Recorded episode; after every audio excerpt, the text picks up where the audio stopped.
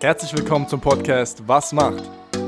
Der Podcast, der euch dabei helfen soll, euren Traumberuf zu finden. Und ich würde sagen, an dieser Stelle, Let's go!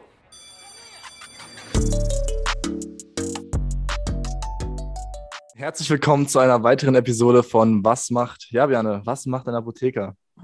Ja, was macht ein Apotheker? Die Frage äh, werden wir heute beantwortet bekommen. Uns gegenüber sitzt ein junger Mann. Du kannst dich gerne mal vorstellen, er ist ein Apotheker. Was macht ein Apotheker so den ganzen Tag und ähm, wie bist du überhaupt dazu gekommen? Vielleicht erstmal die, die zweite Frage, wie bist du dazu gekommen, ähm, Apotheker zu werden und wer bist du überhaupt? Ja, hallo, danke für die Einladung zum Podcast. Hat mich wirklich gefreut, als ihr euch bei Insta bei mir gemeldet habt. Das ist mein erster Podcast. Deswegen freut es mich umso mehr, jetzt mal dabei zu, gewesen zu, dabei zu sein. Ähm, mein Name ist Michael, ich bin 24 Jahre jung, Apotheker aus äh, in der Nähe von Nürnberg. Und ähm, dann legen wir doch einfach mal gleich mit der Frage los, oder? Wie bin ja, ich dazu gekommen, Fall. Apotheker zu werden?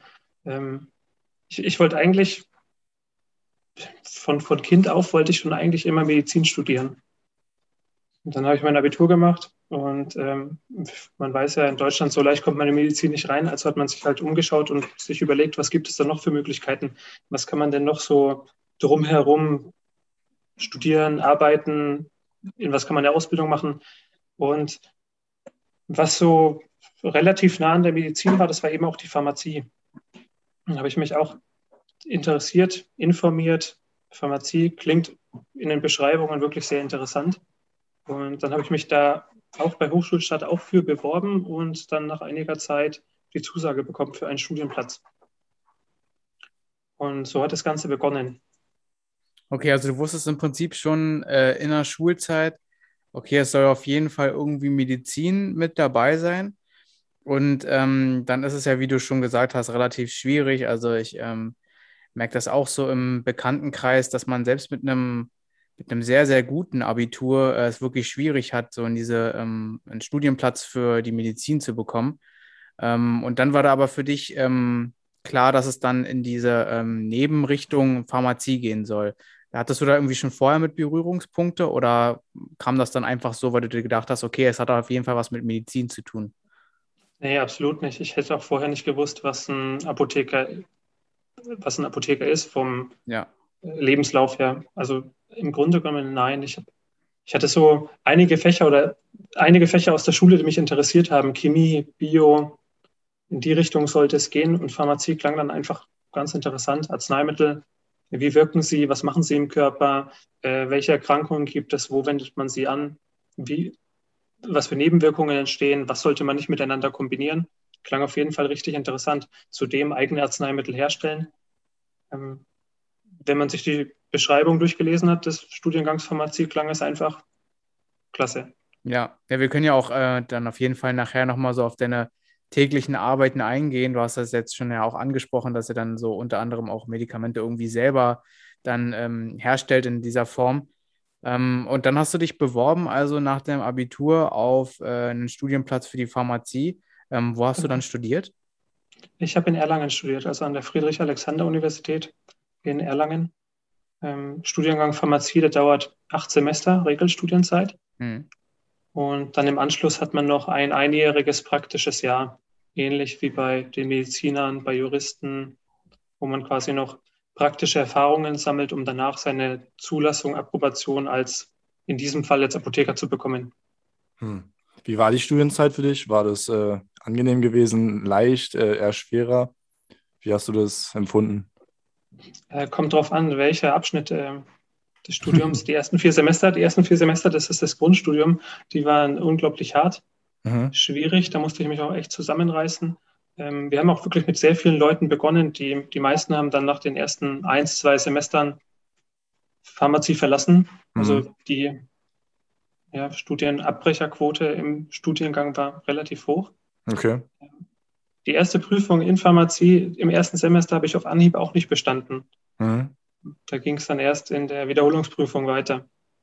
Und äh, das Grundstudium, die ersten vier Semester, habe ich als sehr schwierig empfunden. Okay. Konnte mich auch noch nicht so mit Pharmazie identifizieren. Und es waren im Grunde genommen auch sehr viele ähm, Grundlagen.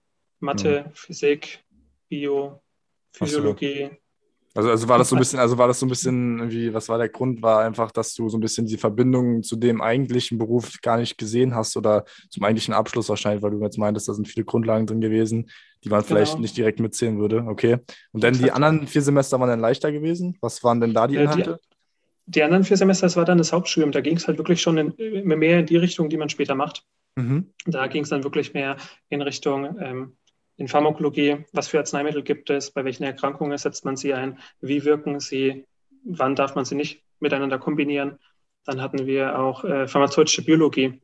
Mhm. Da ging es dann viel um Biotechnologie, um Pflanzen, äh, was für Kräuter, was für Drogen. Also man spricht von Drogen, wenn man von getrockneten Pflanzenmaterialien mhm. redet. Ähm, was, was gibt es da? Was ist im Hustentee drinnen und warum? solche Dinge. Äh, daneben in, in Pharmazie, da hat man auch pharmazeutische Technologie. Mhm. Ist auch sehr viel Technik, sehr, sehr interessant. Also unter, da fragt man sich natürlich, was stellt man sich unter Technik vor? Da geht es dann in die Richtung, wie stellt man denn in der Industrie in großen, riesigen Anlagen Arzneimittel her ah. für in, in Tonnenmengen. Hm, okay. Also wie läuft das Ganze in der Industrie ab? Beziehungsweise wie läuft das in der Apotheke ab? Wie stellt man denn Zäpfchen her? Oder Augentropfen. Hm. Wie war das denn mit dem praktischen Teil? Hattest du da auch in dem Studium schon irgendwie erste Berührungen gemacht gehabt, weil du auch meintest, dass du jetzt speziell in deinem Beruf auch schon ein bisschen selbst mit den Arzneimitteln äh, handel, äh, handelst und auch die selber herstellst? Gab es da schon erste Berührungspunkte oder war das alles sehr, sehr theoretisch? Ähm, Praktik hat man sehr viele im Pharmaziestudium. Mhm. Ähm, in Chemie steht man ganz viel im Labor, man analysiert ganz viele Substanzen, Arzneimittel also in den höheren Semestern, jetzt in den niedrigeren nicht, aber in den höheren Semestern, da gab es schon auch Praktika, in denen du eine Tablette in die Hand gedrückt bekommst und dann solltest du halt herausfinden, was für ein Arzneistoff drinnen ist und welche Begleitstoffe zum mhm. Beispiel. Ähm, aber die ersten Cremesalben, die, die, die rührt man sogar im Grundstudium schon an. Okay. Sehr cool. Also wie, wie läuft es ab, wenn du jetzt gerade gesagt hast, du kriegst eine Tablette in die Hand äh, gedrückt? Was sind so die Schritte, um herauszufinden, was dann die Bestandteile sind? Arbeitest du da mit einem Mikroskop oder wie kann man sich das vorstellen? Also die Tablette, die wird erstmal gemörsert. Mhm. Du machst sie erstmal ganz klein. Dann ähm, pharmazeutische Chemie war ich nie besonders gut. Dann hast du natürlich auch deine, deine Art Rezepte, an denen du dich heran, heranhangelst erstmal herausfindest, was für einen Stoff du vor dir liegen hast, äh, welchen pH-Wert er jetzt hat, wie du ihn am besten aufarbeitest. Und dann arbeitest du meistens auch mit Maschinen. Mhm. Also du gehst dann auch an äh, chromatographische Gerätschaften ran. Also da spricht man von zum Beispiel einer HPLC. Also das ist eine äh, Hochdruck-Flüssigchromatographie. So mhm. nennt sich das dann. Okay. Mit der du mit der du dann die Substanzen auftrennst und dann mit, mit, anderen, mit anderen Substanzen vergleichen kannst, mit einer Referenz, um zu sehen, ob das, was du rausfinden möchtest, drinnen enthalten ist. Okay, also es wird schon. Kannst dann, kannst dann, auch, kannst dann auch bestimmen, wie viel in deiner Substanz drinnen ist oder in deiner Tablette drinnen war. Okay, verstehe. Ja gut, das wird dann schon sehr, sehr komplex wahrscheinlich. Ähm, wir meinten ja auch am Anfang, des, äh, ja, als wir uns ein bisschen vorgestellt haben, dass wir so ein bisschen auf Laienbasis bleiben wollen. Äh, deshalb, wie war denn so die Abschlussprüfung gewesen? Wie kann man sich das vorstellen? Was waren da deine Aufgaben gewesen? Die Abschlussprüfung, da hatten wir drei große. Also im Grunde genommen eigentlich in jedem Semester hat man ganz viele unzählige Prüfungen. Aber die drei großen Hauptprüfungen, das ist das erste Staatsexamen nach dem Grundstudium, nach den vier Semestern. Mhm das zweite Staatsexamen nach den weiteren vier Semestern, also nach dem achten Semester, und dann das dritte Staatsexamen nach dem praktischen Jahr, okay. bevor man quasi seine Zulassung erhält. Im Grundstudium, das erste Staatsexamen, da war es eine schriftliche Prüfung, Multiple Choice. Es waren vier Prüfungen. Die, war, die ist in ganz Deutschland gleich. Da ging es dann einfach nur darum zu bestehen. das zweite Staatsexamen nach, nach den acht Semestern, das ist dann bei den eigentlichen Professoren, das ist mündlich. Das war etwas entspannter, aber das Themengebiet umfasst die ganzen acht Semester Pharmazie, die man vorher hatte. Und okay. das äh, dritte Staatsexamen, was man dann nach dem praktischen Jahr macht, das äh, geht dann mehr in Richtung Praxis. Was hat man unter dem praktischen Jahr gelernt? Es geht dann mehr in Richtung pharmazeutische Praxis oder Recht. Was ähm, was darf man in der Apotheke, welches Rezept darf man abgeben, ähm, ähm, welche Substanzen darf man abgeben, darf man jede Substanz der Person abgeben, wenn sie in die Apotheke kommt und etwas möchte. Also, okay, also das waren sozusagen die, die Prüfungsinhalte und ähm, Hast du die dann auch, du meintest irgendwie, du hattest äh, etwas nicht beim ersten Mal bestanden. War das eine von diesen Prüfungen oder war das nochmal was anderes? Nee, es war im allerersten Semester die Abschlussprüfung vom so, ersten die, Semester. Ah, okay. Gut, und wie war das dann bei deinem ähm, praktischen Jahr? Also, wo hast du das dann direkt bei einer Apotheke machen können? Und also ja, hast du nichts schon? Das hast du es also direkt bei einer Apotheke machen können. Genau, kannst du ja mal ein bisschen darüber erzählen, wie das da so war in der Zeit und was du also, machen durftest. Im, Im praktischen Jahr, eine Hälfte vom praktischen Jahr, also ein halbes Jahr, muss definitiv in der Apotheke abgeleistet werden. Und die zweite Hälfte, die kann man sich dann aussuchen. Man kann natürlich das ganze Jahr in der Apotheke machen, aber viele wählen äh, die Möglichkeit und gehen in die Industrie, in Forschungseinrichtungen, zu Krankenkassen, ähm, in Krankenhäuser, um einfach zusätzliche Erfahrungen zu sammeln. Ich war ein halbes Jahr war ich in der Apotheke. Das war, ähm, dem Apotheker haben vier Apotheken gehört, also es war ein größerer Filialverbund. Und die andere Hälfte des praktischen Jahres war ich in der, ähm, in der Pharmaindustrie. Und ähm, die erste Hälfte in der Apotheke, ja, also man fängt ganz, man fängt am Anfang an und wird eigentlich direkt vor, vorgeworfen, vorgeschmissen und darf dann eigentlich direkt ja. von auf die Leute los und ähm, okay, also so direkt ins kalte Wasser sozusagen dann, genau. ja. So, so ist es zumindest bei mir gewesen. Es ist natürlich von Apotheke zu Apotheke unterschiedlich und mhm. kommt Sicherheit auch auf, auf den Chef an. Aber bei mir, ich durfte gleich mit vor und gleich versuchen, die Leute zu beraten, Medikamente abgeben, Rezepte annehmen. Ähm, in der Apotheke mischt man auch Salben, stellt Zäpfchen her, Cremes. Ja. Und was in der Apotheke dann natürlich auch noch wichtig ist, ist immer im Hintergrund Warenwirtschaft, Lager. Man bekommt regelmäßig zwei, dreimal am Tag die neue Medikamente geliefert, weil man ja in Deutschland 100.000 Fertigarzneimittel hat.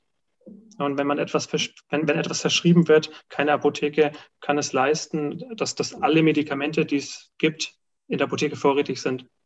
Deswegen, ich, ihr kennt es wahrscheinlich selber, wenn man in die Apotheke geht und etwas möchte, mhm. dann kommt es öfter mal vor, dass es nicht vorrätig ist, aber genau, dass es nachmittags werden dann, muss, ja. Genau, richtig. Okay, und der zweite Teil von deinem praktischen Jahr? Genau, das war dann in der Industrie. Da war mhm. ich in der Arzneimitteltherapie-Sicherheit. Handytelefonie. In, in, der Arzneimittelsicherheit. Ähm, das ist jetzt eigentlich wieder aktueller denn je. Das hat man ja jetzt gerade mit den ganzen Impfstoffen ähm, mehr mitbekommen, dass es zum Beispiel den, den, den EMA-Ausschuss gibt, der äh, Nebenwirkungsmeldungen, die auftreten, gemeldet werden, zusammenfasst und ähm, äh, dann daraus Rückschlüsse zieht oder Entscheidungen trifft, ähm, ob ein Impfstoff genauer beobachtet werden soll oder eingeschränkt werden soll in der Anwendung, für bestimmte äh, Personengruppen ausgeschlossen werden soll. Und äh, die Pharmafirmen, die haben dafür auch einzelne Abteilungen. Also die Pharmafirmen sind auch daran interessiert, wenn irgendwo etwas passiert, die Daten zu erfassen, zu verarbeiten und wenn möglich von sich aus selber schon äh, Maßnahmen einzuleiten, um um irgendwelchen Nebenwirkungen oder Problemen entgegenzuwirken. Mhm. Nehmen wir mal an, dass ähm, ein Medikament häufig bei irgendeiner Erkrankung verschrieben wird und ähm, es mit der Zeit auffällt, dass in Kombination mit einem anderen Medikament häufig zu Nasenbluten kommt, dann könnte ein Pharmaze also pharmazeutisches Unternehmen einen ähm, ein, eine Meldung, also die Meldung auf jeden Fall weiterreichen, aber ja. zum Beispiel auch Informationsbriefe an alle Apotheken, an alle Ärzte, an alle Kliniken schicken, wo drinnen steht, dass die Kombination dieses Medikaments mit dem anderen zu Nasenbluten führen kann. Hm. Also quasi einfach eine Information, um die Leute schon mal auf, auf diese Nebenwirkung aufmerksam zu machen. Ja, und da wird dann sozusagen ähm, jetzt nicht irgendwo in irgendeiner Hinsicht eine Rezeptur verändert, sondern es wird ähm, darauf geachtet, dass man vielleicht wirklich diese beiden Medikamente in der Kombination nicht miteinander äh, zum Beispiel verschreibt. Also, weil es könnte ja zum Beispiel auch eine Möglichkeit sein, dass man ähm, schaut, dass man vielleicht die Rezeptur bei irgendeinem Medikament dann nochmal dementsprechend anpasst, was natürlich, glaube ich, ein größerer Aufwand wäre. Also das passiert jetzt so in der Form dann nicht.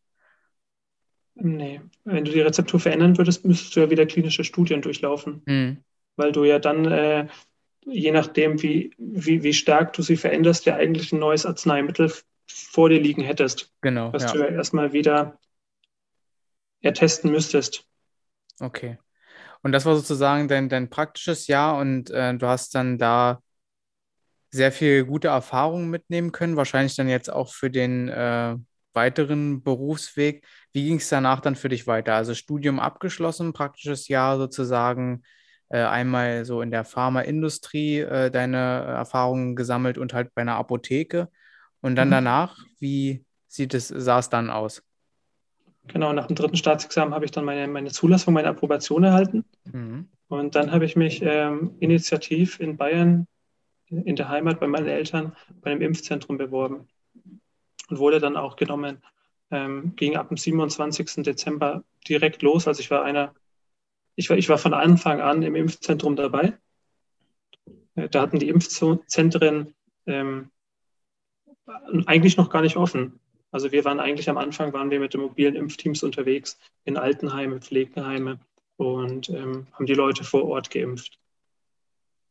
Und ich war dann, also meine Aufgabe, meine Aufgabe war dann immer, den Impfstoff vor Ort zu rekonstituieren. Okay, und das war ausschließlich deine Aufgabe gewesen, dass du dann wirklich vor Ort äh, ja, gefahren bist, sag ich mal, und dann das verabreicht hast? Oder hast du dann auch noch andere Erfahrungen dort gesammelt? Das war eigentlich die Hauptaufgabe. Ich selber habe ihn ja nicht verabreicht. Das ist ja natürlich immer ein Arzt hm. anwesend gewesen. Ich war hauptsächlich für die Rekonstitution, für die Herstellung vor Ort des Impfstoffs verantwortlich. Zu dem Zeitpunkt gab es ja ähm, ausschließlich Comirnaty, also von BioNTech den Impfstoff. Da gab es noch keine anderen ähm, zur Auswahl. Hm. Und ganz am Anfang beim BioNTech-Impfstoff, da war ja auch immer die Sorge von allen Leuten. Da hieß es ja am Anfang auch immer äh, minus 70 Grad, minus 80 Grad, man braucht Tiefkühl Tiefkühler. Ähm, der Impfstoff ist sehr sensibel, schwierig im Umgang. Ähm, man muss vorsichtig sein. Hm. Deswegen wurde er am Anfang auch noch immer in die Heime vor Ort gebracht und vor Ort auch rekonstituiert. Wie war das denn gewesen, als dann äh, weitere Impfmittel dazugekommen sind? Habt ihr dann da irgendwie nach Kunden, je nachdem, gehandelt oder wie habt ihr das dann da mhm. gehandhabt? Das kann ich gar nicht sagen, weil ich dann äh, schon wieder weiter. Da ging es schon weiter, okay. Ja. okay, dann kannst du ja direkt weitererzählen, wie es dann weiterging. Also nach den drei Monaten im Impfzentrum dann bin ich äh, zu einem Forschungsinstitut gegangen. Ähm, habe äh, drei Monate lang Erfahrung gesammelt als wissenschaftlicher Mitarbeiter dort. Mhm. Es war eigentlich auch geplant und gedacht, dass ich dort promoviere, als meinen Doktor mache. Das hat dann am Ende nach den drei Monaten jetzt leider nicht geklappt. Okay. Was war der Grund dafür? das, das Thema war nicht umsetzbar. Also mhm. es war in Kooperation mit, mit externen Kliniken, was, ich, was, was das Institut forciert hat oder was die Aufgabe des Instituts war. Ähm, die haben sehr viel therapeutisches Drug Monitoring gemacht. Mhm. Das ist immer mehr am Kommen. Und ähm, da wird die Überwachung von Patienten, also die, die Therapie, die Medikation von Patienten wird überwacht. Meine Auf also was, was da gemacht wird, es wird den Patienten Blut abgenommen das Blut wird dann ins Labor eingeschickt. Im Labor wird dann ähm, der Blutspiegel gemessen mhm. und dann wird den Ärzten Feedback gegeben. Der Blutspiegel des Medikaments ist hier. Er sollte im Optimalfach zwischen, da, zwischen dem Wert und zwischen dem oberen Wert liegen. Also Medikation anpassen, nach unten, nach oben, Gabe verlängern, Gabe verkürzen. Genau, das ist das, das, ist das therapeutische Drug Monitoring. Mhm.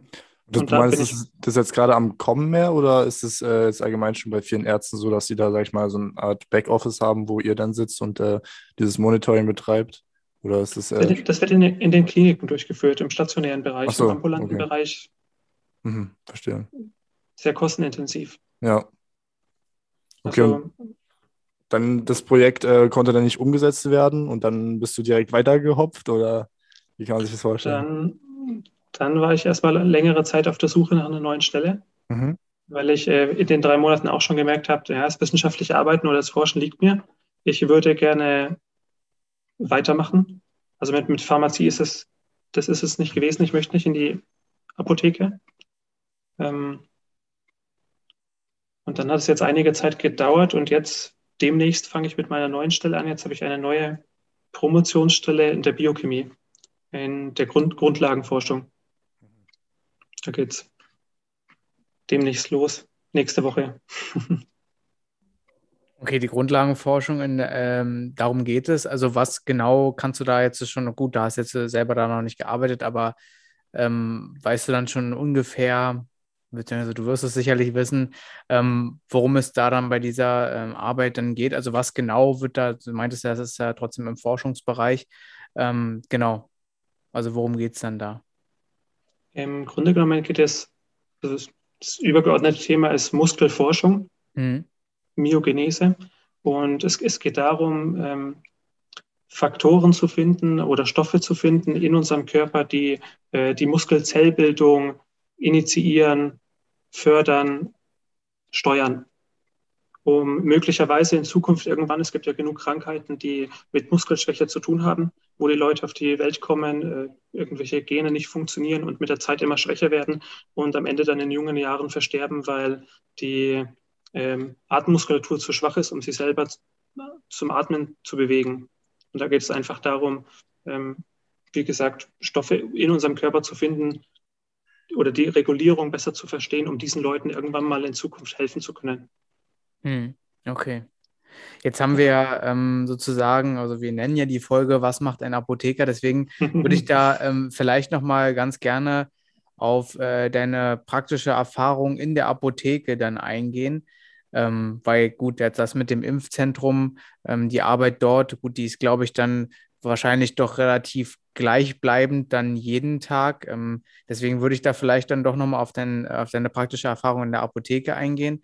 Ähm, was genau hast du dann wirklich, dann, wenn wir noch ein bisschen mehr ins Detail gehen, was hast du dann wirklich gemacht? Wie sah so dein Tagesablauf aus? Und ähm, genau. Ich, ich, ich habe mir, hab mir schon gedacht, damals, als ihr mir geschrieben habt, was macht ein Apotheker, dass mhm. es nicht so in das Bild passen wird, wird was, was ihr euch vorstellt. Ähm, ist, ist aber gar nicht so schlimm, weil im Grunde genommen der Beruf des Apothekers, was ich vorhin schon meinte, Apotheker haben eigentlich viele Möglichkeiten, können in die Industrie genau. gehen, sind im Krankenhaus vor Ort, sind den, bei den Krankenkassen und eben auch in der Apotheke vor Ort. Genau, deswegen Großteil ist das, Ja, erzähl ruhig weiter der, der, Großteil der Apotheker geht natürlich in die Apotheke. Aber im Grunde genommen ist es ein ähm, sehr vielfältiger, großer äh, Berufsstand, der oftmals auch aus dem Hintergrund agiert und den man so nicht unbedingt sieht. Ähm, aber tatsächlich 80, 90 Prozent der Absolventen gehen in die Apotheke. Mhm. Ähm, der Großteil der Arbeit in der Apotheke ist natürlich das Beraten und ähm, Unterstützen der Patienten vor Ort. Beziehungsweise ähm, wir, wir, Apotheker sind ja eigentlich berufen, um die Bevölkerung mit Arzneimitteln zu versorgen. Also ähm, die Abgabe von Medikamenten auf eine Verschreibung. Also wenn jemand, wenn, wenn du jetzt beim Arzt gewesen bist und ein äh, Rezept bekommst über ein verschreibungspflichtiges Medikament, dann gehst du natürlich in die Apotheke, kriegst im Optimalfall dein Medikament vor Ort und die dazugehörige Beratung, wie du es am besten einnehmen sollst, was du beachten solltest, welche Kombinationen du nicht miteinander kombinieren ja, solltest. Kombinieren, ja. Hm.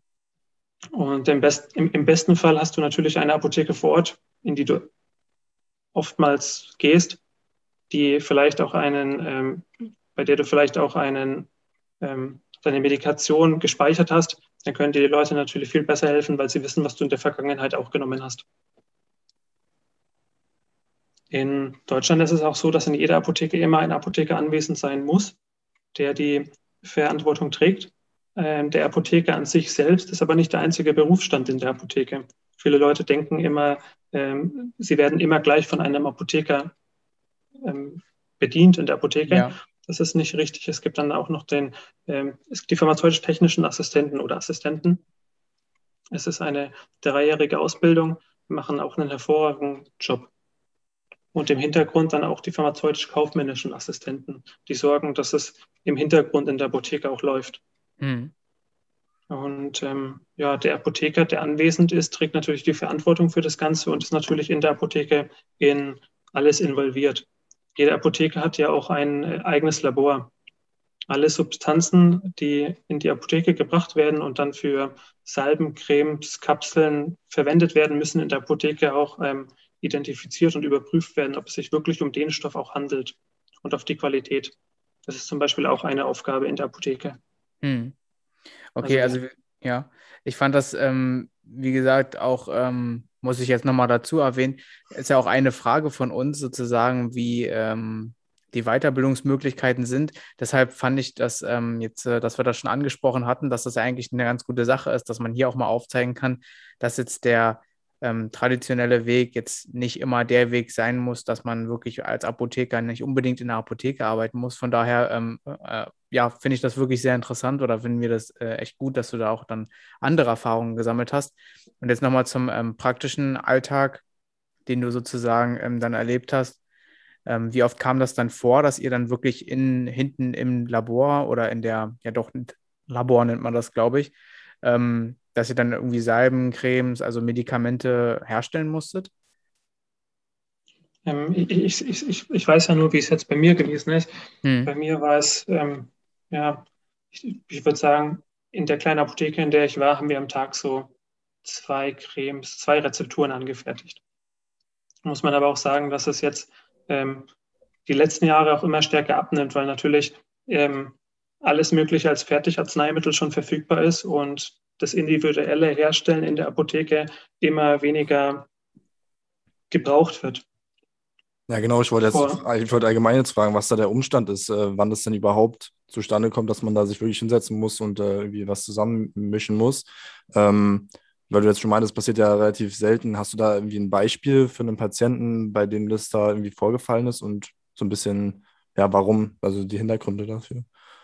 Ähm, Rezepturen, die werden meist bei speziellen Patientengruppen benötigt, zum Beispiel bei Kindern, Babys. Jetzt hat man da die Fertigarzneimittel, jetzt hat man zum Beispiel eine Salbe. Mhm. Ähm, jetzt hast du hier ein Kind, was eine Woche alt ist, ein Kind, was einen Monat alt ist, ein Kind, was ein Jahr alt ist. Da passen dann die Dosierungen nicht mehr überein.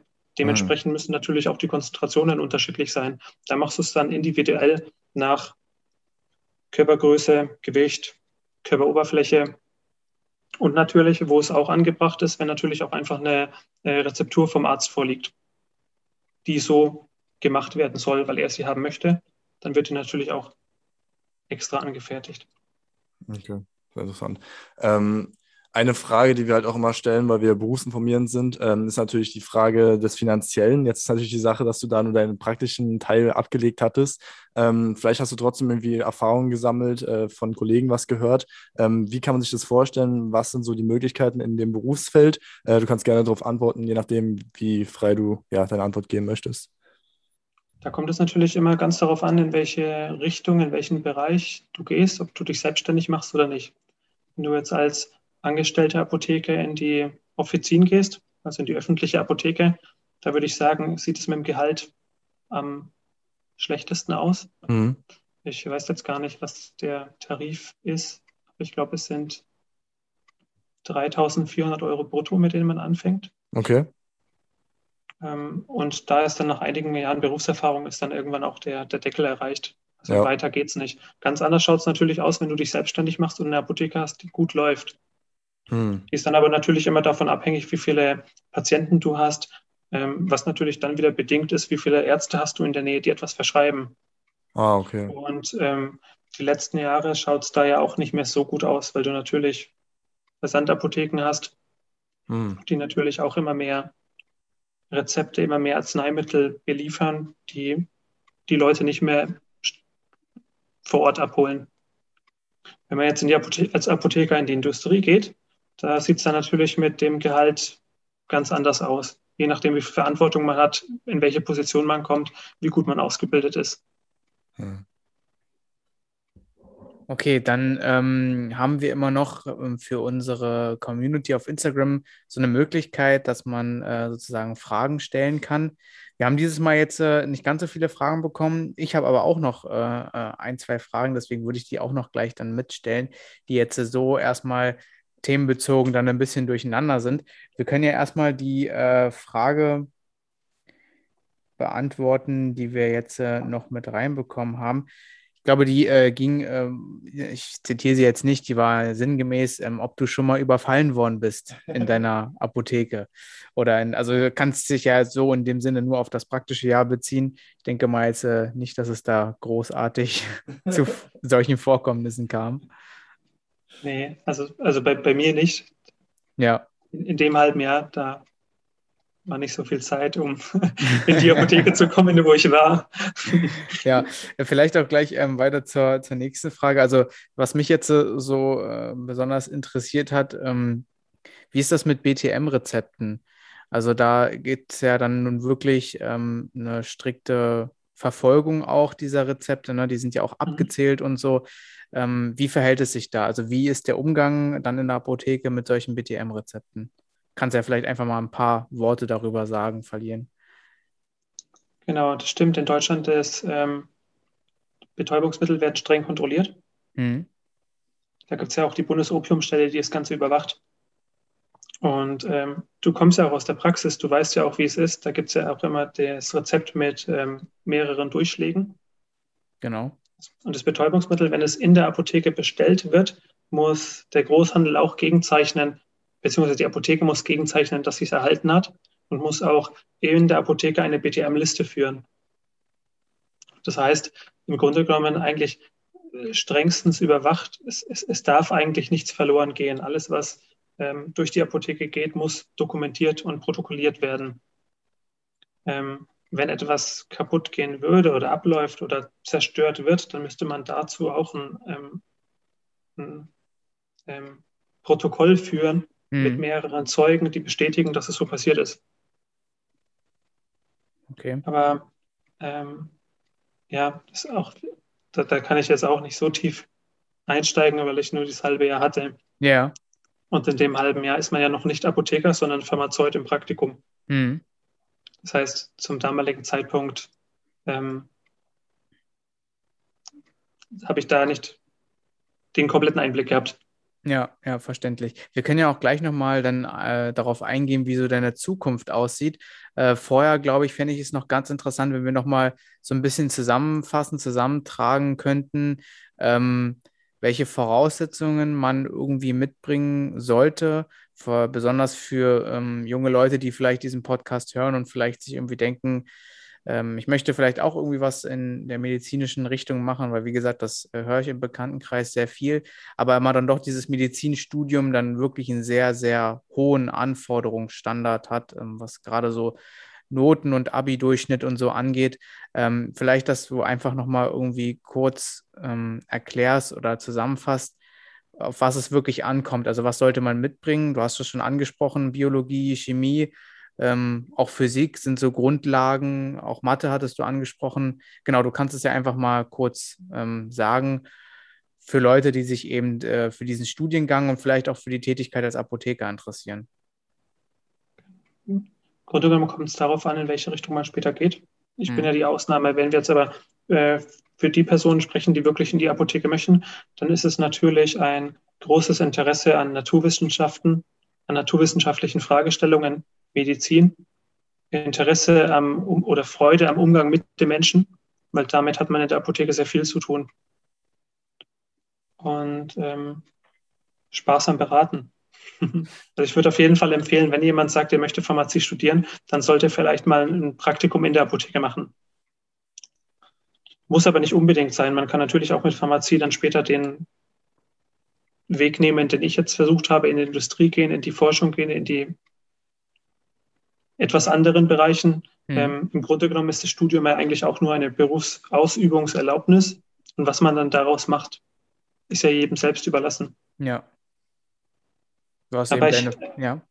Aber ich, ich, hatte, ich hatte auch äh, Studenten, also Freunde von mir, die mit mir zusammen studiert haben, die gesagt haben, ähm, Medizin war ihnen ein bisschen zu nah am Menschen. Deswegen war Pharmazie das Richtige für die weil sie ein großes Interesse an Medizin, an Naturwissenschaften hatten, aber nicht unbedingt am, am Menschen, am Patienten sein wollten. Okay. Ja, also dann äh, glaube ich, war das schon relativ gut zusammengefasst, sozusagen, was man mitbringen sollte. Und vor allen Dingen, hattest es auch jetzt erwähnt, ähm, wenn man dann wirklich vielleicht sich für die Zusammensetzung der Medikamente irgendwo interessiert, aber jetzt vielleicht dann doch nicht ähm, wirklich jeden Tag mit dem Patienten an sich so in der Form direkt zusammenarbeiten will. Man natürlich berät man, ne? das ist klar. Aber dann ist der, der Studiengang vielleicht und die äh, Tätigkeit als Apotheker dann doch äh, sehr gut geeignet für einen.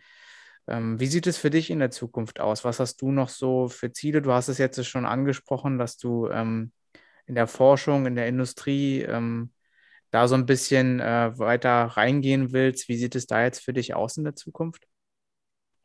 Äh, ich würde jetzt ganz gerne die, die Grundlagen schaffen für wissenschaftliches Arbeiten. Und ähm, in Zukunft, aus dem jetzigen Standpunkt, den ich jetzt habe, würde ich äh, gerne näher an den Patienten ran. Also als äh, klinischer Pharmazeut, als Apotheker auf Stationen in Krankenhäusern, quasi vor Ort auf den Stationen die Ärzte die Pfleger, die Krankenschwestern unterstützen in der Medikation, in der Therapie der Patienten. Kommt auch immer mehr die letzten Jahre in, in Deutschland, dass immer mehr Krankenhäuser mehr Stationsapotheker auf Station haben, die dann mit, mhm. mit auf Station laufen und die Medikation der Patienten verbessern. Ist auch zwingend notwendig, weil, immer, weil wir alle immer älter werden, immer mehr Medikamente gleichzeitig haben und auch leider immer mehr Krankheiten. Und die Therapie wird immer komplexer. Äh, von wo kommt vielleicht die Interesse jetzt bei dir persönlich, dass du genau das machen möchtest? Hat das irgendwie was damit zu tun, dass du wirklich diesen ähm, direkten Zusammenarbeit, äh, die direkte Zusammenarbeit, äh, Zusammenarbeit mit den Patienten magst oder allgemein den Umgang mit Menschen? Oder ist jetzt bei jedem wahrscheinlich individuell? Aber was sind bei dir so die Interessen? Ich denke, ich denke vermutlich, äh, es hängt damit zusammen, dass ich ursprünglich Mediziner werden wollte Mhm. Und da die Schnittstellen, die Berührungspunkte sehr groß sind. Und ich, ich, ich dem, was ich ursprünglich mal machen wollte, sehr nahe komme. Mit einem anderen Blickwinkel. Okay. Ja, sehr, sehr cool. Ähm, eine Frage, die wir auch immer noch stellen, ist so ein bisschen, wie das Feedback aussieht von deinem Umfeld, von deinen Freunden, deiner Familie zu dem, was du beruflich ausübst. Ja, also im Grunde genommen, wenn irgendjemand irgendwo Kopfschmerzen hat, dann wird man gleich immer gefragt, na, Michael, äh, darf ich die Tablette nehmen? Was, was passiert dann? Was kann alles passieren, wenn ich sie einnehme? Äh, soll ich sie nehmen oder soll ich sie lieber weglassen? ähm, ich, eigentlich, eigentlich sehr gut. Okay. Und äh, Apotheker, der Beruf des Apothekers, der Apothekerin, ist ja auch einer der angesehensten Berufe. Also, wenn man, also wenn man Leute fragt, beziehungsweise es gibt ja diese Statistiken, da kommt ja auch immer wieder raus, dass Apotheker einer der angesehensten, vertrauenswürdigsten Berufe sind. Okay. Also und, bis, ja, erzähl, erzähl. Und, und, und das merkt man, das merkt man in der Apotheke auch, auch immer wieder. Ja. Nicht bei allen Patienten, die reinkommen, aber bei vielen, hm. die sich dann wirklich ähm, offenbaren und ein, offen, ein, ein, offenes Ohr suchen mit ihren Problemen, Problemstellungen also bist du sozusagen immer der erste Griff, anstatt jetzt Google, ruft man lieber dich an oder schreibt dir und äh, lässt sich da ja die, die Expertise irgendwie, ähm, lässt sich da ein bisschen beraten. Ja, sehr cool. Also ich finde, wir haben eigentlich schon sehr, sehr gut was beleuchtet, was den Beruf angeht. Hast du sonst noch irgendwelche Fragen, Diane? Nee, ich habe sonst weiter keine Fragen. Ähm, man kann ja auch sagen, falls es da noch irgendwie weitere Nachfragen zugeben sollte, äh, kann man auch ruhig nochmal einen Teil 2 drehen oder beziehungsweise aufnehmen. Wir drehen ja keinen Film, wir, wir, wir nehmen das ja auf. Ähm, genau, aber ansonsten ähm, denke ich auch, dass wir das äh, Thema Pharmaziestudium ganz gut be beleuchtet haben und auch eben die Tätigkeit als Apotheker auch äh, in dem Zusammenhang oder in dem Blick auch darauf, was man einfach später noch so alles machen kann. Ne? Man kann nicht nur in der Apotheke diesen, ja, ich nenne ihn mal traditionellen, klassischen Weg irgendwie gehen, sondern eben auch in die Forschung, in die Industrie.